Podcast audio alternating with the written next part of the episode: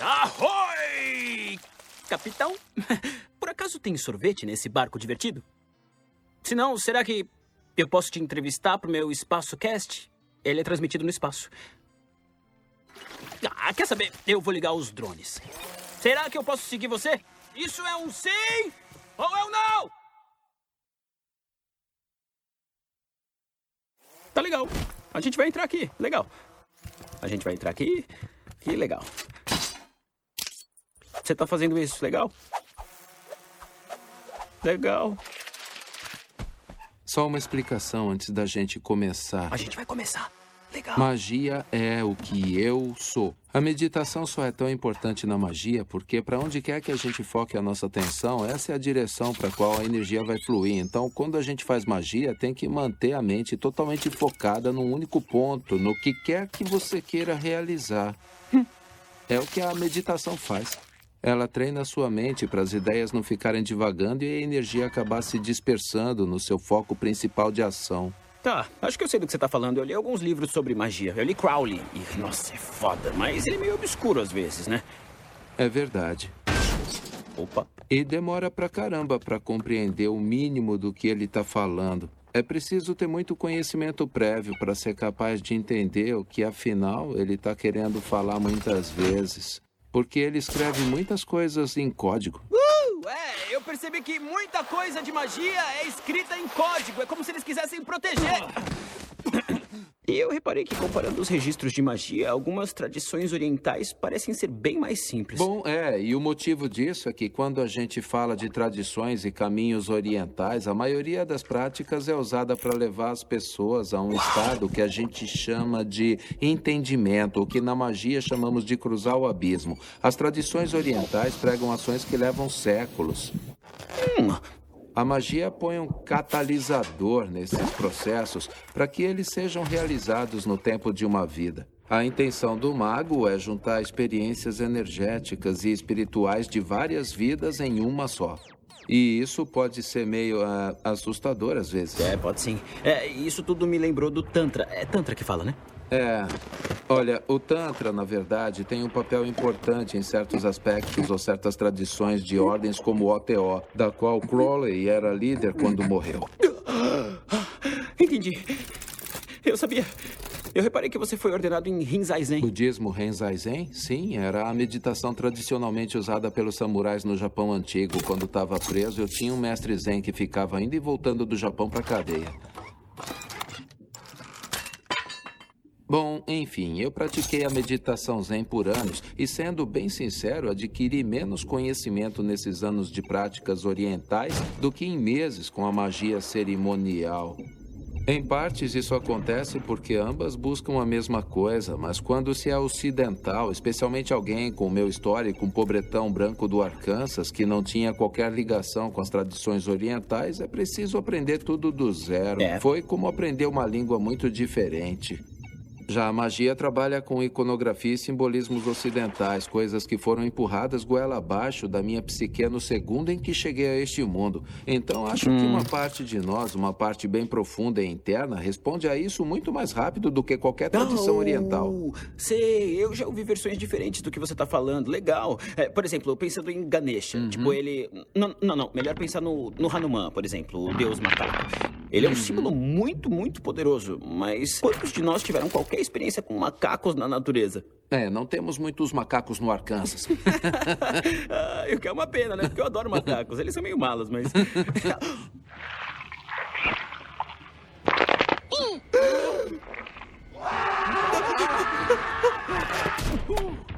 Esses peixes são malignos. né? Olha, eu não tenho muitos amigos porque a magia é a minha vida. Claro. Eu faço isso por muitas e muitas horas todo dia. Não é uma coisa que eu faço por hobby ou uma atividade paralela. A magia é o grande foco da minha vida. fofinho. É, eu percebi.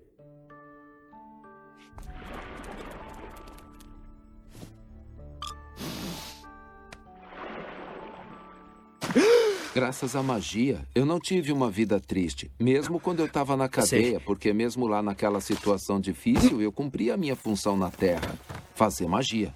Isso sempre aliviava muito o meu sofrimento. E se as pessoas não acreditam, você tem informações contundentes a respeito das suas práticas, né?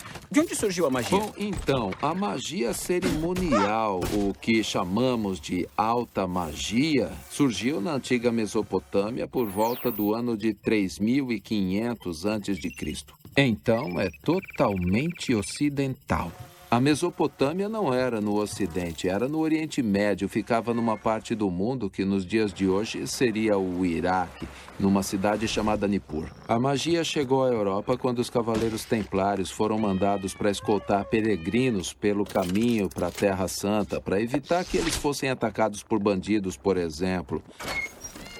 Seus gatos são muito talentosos. Ah, obrigado. Os cavaleiros templários entraram em contato com a corrente, e quando eu digo corrente, eu me refiro a, sabe, como nas tradições budistas, Sim. no budismo tibetano fala-se muito sobre empoderamento. Claro.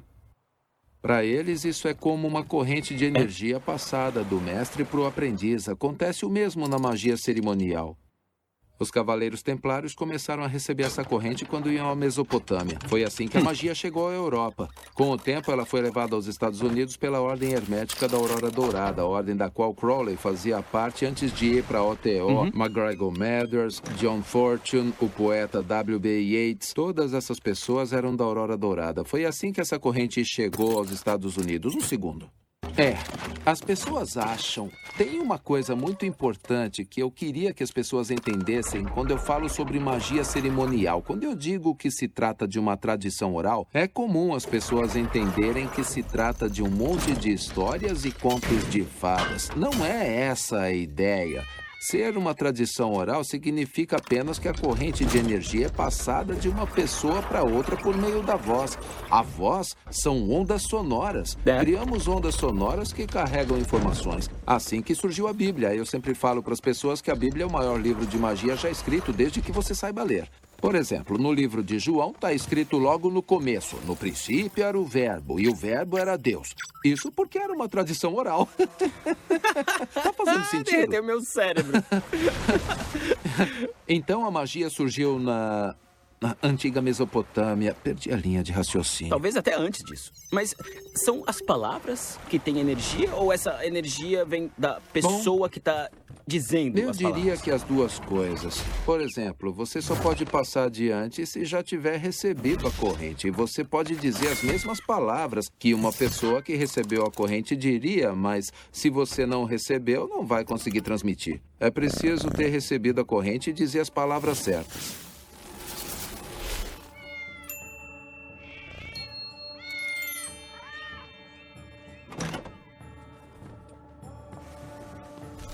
Tem duas razões para se fazer magia. A primeira é manifestar alguma coisa, e pode ser qualquer coisa, de uma vaga de estacionamento à carreira que você quer ou ao relacionamento que você quer, não importa. A segunda razão para se fazer magia é a que chamo de sustento espiritual, no qual a pessoa decide invocar energia e inteligências absorvidas pelo sistema energético, pela aura, para crescer e para se modificar. E a sua gata me atacou. É a gata mãe. Ela adora uma pegadinha.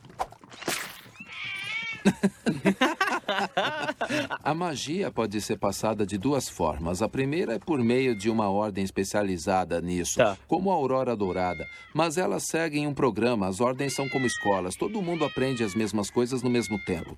A outra forma é de um mestre para um aprendiz. Isso permite. ah, obrigado. Permite aprendizados mais profundos, até porque nem todo mundo aprende do mesmo jeito. Abençoados sejam vossos pés que percorrerão este caminho. Se o mestre conhecer bem o aprendiz, pode julgar o desenvolvimento mental, emocional e espiritual dele e entender o que está faltando para explodir essas bombas de percepção. Uou! Que geram epifanias, realizações Sei. e coisas desse tipo.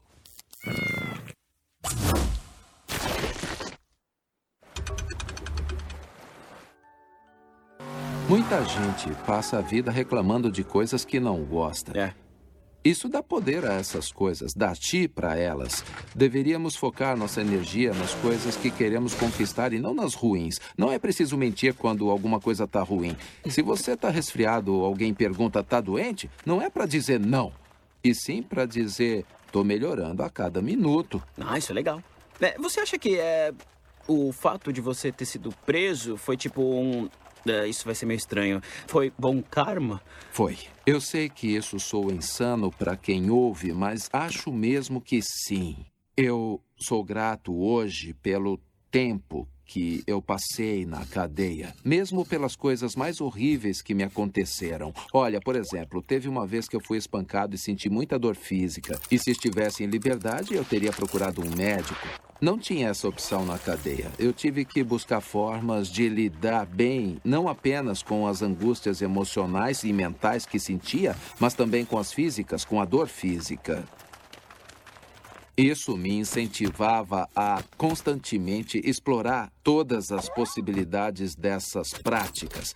Na época em que eu saí da cadeia, nem sentia que tinha ficado preso. Minha cela estava mais para uma torre de controle, de onde eu podia alcançar e tocar todo mundo.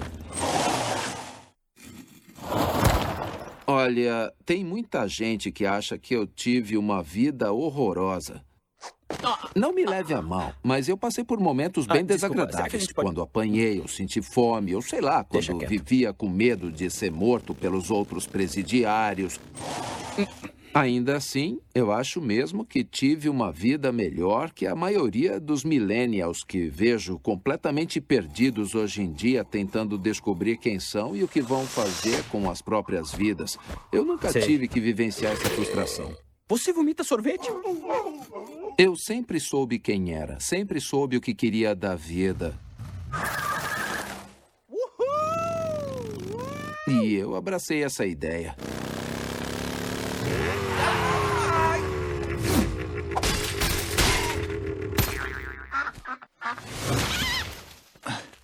Você fala em torre de controle e de tocar o mundo, você está falando de alguma forma de projeção astral ou algum tipo de. Exato, é parte da magia. Eu não gosto dessa expressão, mas acho que não tem outra melhor para usar. É que projeção astral me parece meio antiquado e brega. Na nossa sociedade, bom, não só na sociedade ocidental, mas na oriental também, as pessoas reduziram tanto o conceito de espiritualidade que acreditam que o entendimento é o objetivo e o foco da prática espiritual é a linha de chegada. Mas não é. Existem coisas que vêm depois disso. O que chamamos de entendimento é o primeiro passo de um processo. Na magia, o que os orientais chamam de entendimento, nós chamamos de consciência solar. Consciência solar significa que você está completamente presente no momento, como quando você chega ao entendimento. Depois de desenvolver a consciência solar, o passo seguinte do processo é criar o que chamamos de corpo solar.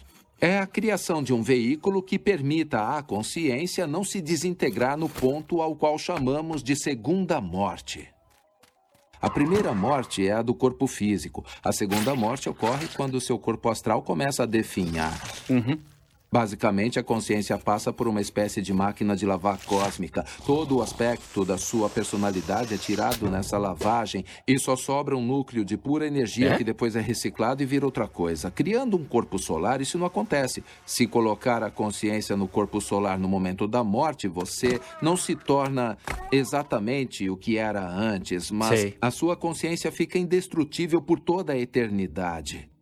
Desse ponto em diante, é possível voltar ao reino físico onde e como bem desejar, se for da sua vontade. O objetivo é ajudar outras pessoas a completarem o processo. Beethoven disse que o objetivo de estar vivo, o objetivo do ser humano, é se aproximar das divindades o máximo possível para poder espalhar seus conhecimentos para a humanidade. Ah. Daqui a pouco você fala.